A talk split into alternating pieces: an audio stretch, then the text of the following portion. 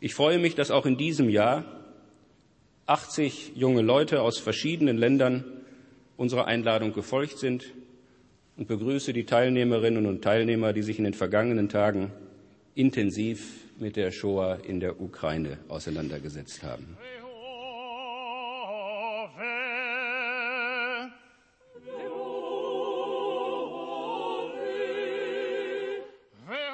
30. Januar 2013. Gedenkstunde an die Opfer des Nationalsozialismus im Deutschen Bundestag. Für 78 Jugendliche Abschluss und Höhepunkt einer siebentägigen Reise anlässlich der 17. Internationalen Jugendbegegnung des Bundestages. Rückblick Flughafen Köln-Bonn. 17 bis 24 Jahre alt sind die Teilnehmerinnen und Teilnehmer der Veranstaltung. Seit 1997 finden die Jugendbegegnungen statt. In diesem Jahr liegt der Fokus auf Osteuropa. Ich bin Ramona und ich nehme an dieser Fahrt teil, weil ich einfach dieses internationale Miteinander toll finde. Und wir lernen ja dann auch voneinander. Jeder hat eine andere Sichtweise und ähm, ich glaube, das motiviert auch jeden Einzelnen, da wo er wirkt, einfach weiterzumachen und nicht aufzugeben, weil er weiß, da sind noch ganz viele andere junge Menschen, die auch für die gleiche Sache kämpfen. Das Ziel der Reise ist Kiew, die Hauptstadt der Ukraine. Die Teilnehmer kommen aus Deutschland und anderen europäischen Ländern, viele von ihnen aus der Ukraine. Sie alle bewegt die Frage, wie gehen die Menschen in Deutschland und in Osteuropa mit dem Thema deutsche Besatzung um? Eine Reise in die Vergangenheit und Gegenwart zugleich. Dieses Jahr liegt der Fokus auf Osteuropa. Es geht darum zu zeigen, dass der Großteil der Opfer des Nationalsozialismus nicht in Deutschland gestorben ist, sondern in den Ländern, die heute Ukraine, Belarus, Baltikum heißen. Die Jugendlichen besuchen das Museum des großen Vaterländischen Krieges hoch über Kiew. Hier steht eines der bekanntesten Symbole der Stadt, das Denkmal Mutter Heimat. Das Museum ist noch immer stark geprägt von der sowjetischen Tradition. Im Vordergrund steht der siegreiche Kampf der Roten Armee. Zu sehen gibt es Kriegsgerät. Von den Opfern hingegen erfährt der Besucher weniger. Mm, interessant fand ich einfach die sowjetische Perspektive auf, das, auf die Geschehnisse, die man ja vielleicht sonst nicht so kennt. Also wenn man jetzt irgendwie in Auschwitz zum Beispiel in der Gedenkstätte ist, dann hat man eben sehr die polnische Perspektive. Ähm, Im Gedächtnis geblieben sind mir halt vor allem diese Panzer, die hier draußen rumstehen. Sowas habe ich vorher noch nicht gesehen. Das kann ich mir auch nicht vorstellen, dass es sowas in Deutschland zum Beispiel geben könnte. Und halt teilweise auch diese Glorifizierung des Sieges fand ich etwas merkwürdig. Holodomor. Für viele Ukrainer ein Genozid am eigenen Volk. 1932-33 initiierte Stalin eine Hungersnot, die Millionen Todesopfer forderte. Noch bis zum Ende der 1980er Jahre war dieses Verbrechen weithin unbekannt. In der damaligen Sowjetunion durfte es nicht thematisiert werden. Nun soll diese staatliche Gedenkstätte an den Holodomor und die vielen Toten erinnern.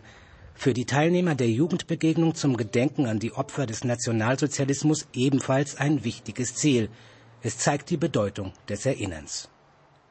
Ich bin mit der Frage hierher gekommen, ob das ständige Erinnern wirklich Sinn macht und ob es notwendig ist, sich jedes Jahr immer wieder auf das Thema einzulassen. Aber wenn man hierher kommt und hört, dass das Thema erst mit dem Zusammenbruch des Sowjetregimes überhaupt publik gemacht wurde, dann bin ich doch schon sehr dafür, dass man das immer wieder wiederholen sollte, bis es auch der Letzte verstanden hat, dass sowas nie wieder passieren soll.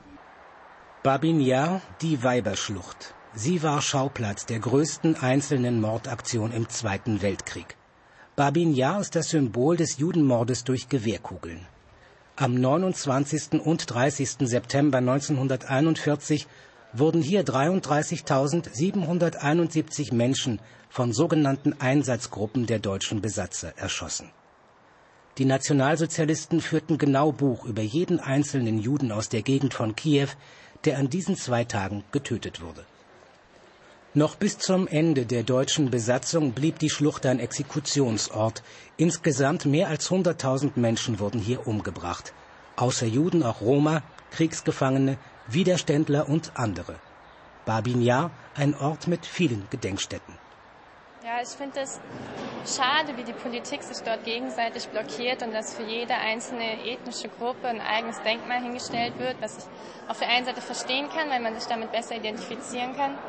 Auf der anderen Seite fehlt die Gesamterinnerung und ich, das ist egal, ob jemand jüdisch oder Roma oder politisch verfolgter war. Fakt ist, dass da Menschen erschossen wurden und an diese Menschen sollte man sich erinnern. Ich glaube, dass nicht nur die äh, Nationalsozialisten diese Attentaten begangen haben, vor allem äh, auch die sowjetische Macht, die davon gewusst hat und nichts gemacht hat, um die, ähm, die vor allem jüdische, äh, jüdische Bevölkerung Kiews zu retten und auch die ukrainische Bevölkerung, die äh, er eben retten wollte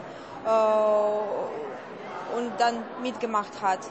Und wir sollen vor allem äh, unsere Schuld auch anerkennen. Am Internationalen Tag des Gedenkens an die Opfer des Nationalsozialismus, also am 27. Januar, hält die Gruppe bei einer Schweigeminute am jüdischen Mahnmal in Babin Yar inne.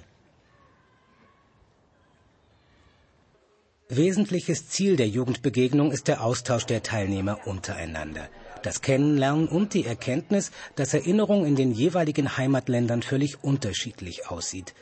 Nicht nur in Kleingruppen wird diskutiert, sondern auch abends nach dem offiziellen Programm. Einen Tag später, die Jugendlichen treffen auf Zeitzeugen, so wie Josef Patetzky. Als Kind musste er mit ansehen, wie die Deutschen in seinen Heimatort kamen und alle jüdischen Einwohner erschossen.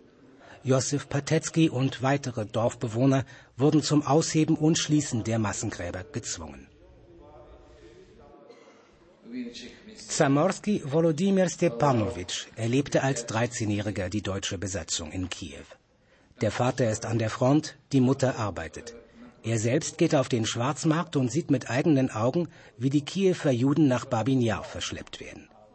Mit 14 Jahren muss er zur Zwangsarbeit nach Deutschland. Gemeinsam mit seiner Mutter hat er überlebt.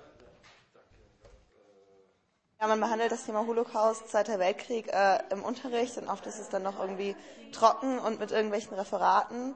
Aber ähm, sobald ein Zeitzeuge dann kommt und man diese Geschichte fühlen kann, also nicht nur, oh, das steht halt im Buch, vielleicht übertreiben die, sobald da ein Mensch ist und die Geschichte zum Leben bringt, ähm, ist das nochmal sehr viel mehr bewegender, weil man es nicht von sich wegschieben kann.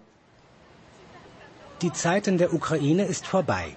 Die Jugendlichen sind auf der Fahrt nach Berlin. Ein Eindruck. Es scheint mir ein bisschen interessant, dass ähm, so die Perspektive über die Zweite Weltkrieg in die Ukraine, ähm, die wie wir in ähm, so der offiziellen so Museum darüber gesehen haben, ähm, ist noch diese ähm, wirklich pro-sowjetische Perspektive, ähm, die die Sowjetunion nur als so Befreier von Osteuropa sieht. Die Gruppe läuft durch das Regierungsviertel und ist auf dem Weg zu einem besonderen Termin. Bundestagspräsident Norbert Lammert empfängt sie zu einer Podiumsdiskussion. Der Präsident setzt sich immer wieder mit dem Thema Nationalsozialismus auseinander, nicht nur am 27. Januar. Auch auf dem Podium sitzt Pater Desbois. Der französische Priester macht sich mit seinem Verein Jahat in Unum seit einigen Jahren auf die Suche nach den Orten der deutschen Massenerschießungen in Osteuropa und interviewt die letzten noch lebenden Zeitzeugen dieser Verbrechen, sowie auch Josif Patetzky, den die Jugendlichen in Kiew getroffen haben. Wir, wir, betrachten immer nur das, was bei uns in der Vergangenheit passiert ist, in unserer Geschichte. Und wir sehen uns selten an, was, was mit anderen Ländern geschieht. Und ich fand es sehr gut, dass wir jetzt zusammen in die Ukraine gefahren sind und ähm, uns wirklich tatsächlich befasst haben mit, mit Themen, die ähm, andere Länder betreffen, die ähm, also nicht quasi so spezialisiert oder spezifisch auf Deutschland zugeschnitten waren, sondern die kontrovers diskutiert werden und die nicht nur ähm, aus dem Standpunkt oder aus, aus der deutschen Perspektive gesehen werden, sondern aus einer ganz anderen nationalen Perspektive, wo es ähm, wo es nicht ein Narrativ gibt, sondern sich mehrere Narrative überlagern, dass es vielschichtiger ist und dass es ähm, noch keinen Konsens darüber gibt, was eigentlich oder wie ähm, aufgearbeitet werden soll, wie eine Identität, eine, Nation, eine nationale Identität äh, ja, gestrickt wurde. In der Ukraine haben sich die Jugendlichen über die Verbrechen der Nationalsozialisten und die dortige Erinnerungskultur informiert. Hier bei der Gedenkstunde für die Opfer des Nationalsozialismus im Plenarsaal des Deutschen Bundestages können Sie sich nun ein Bild davon machen, wie in Deutschland mit dem Thema umgegangen wird und wie die Erinnerung hierzulande aussieht.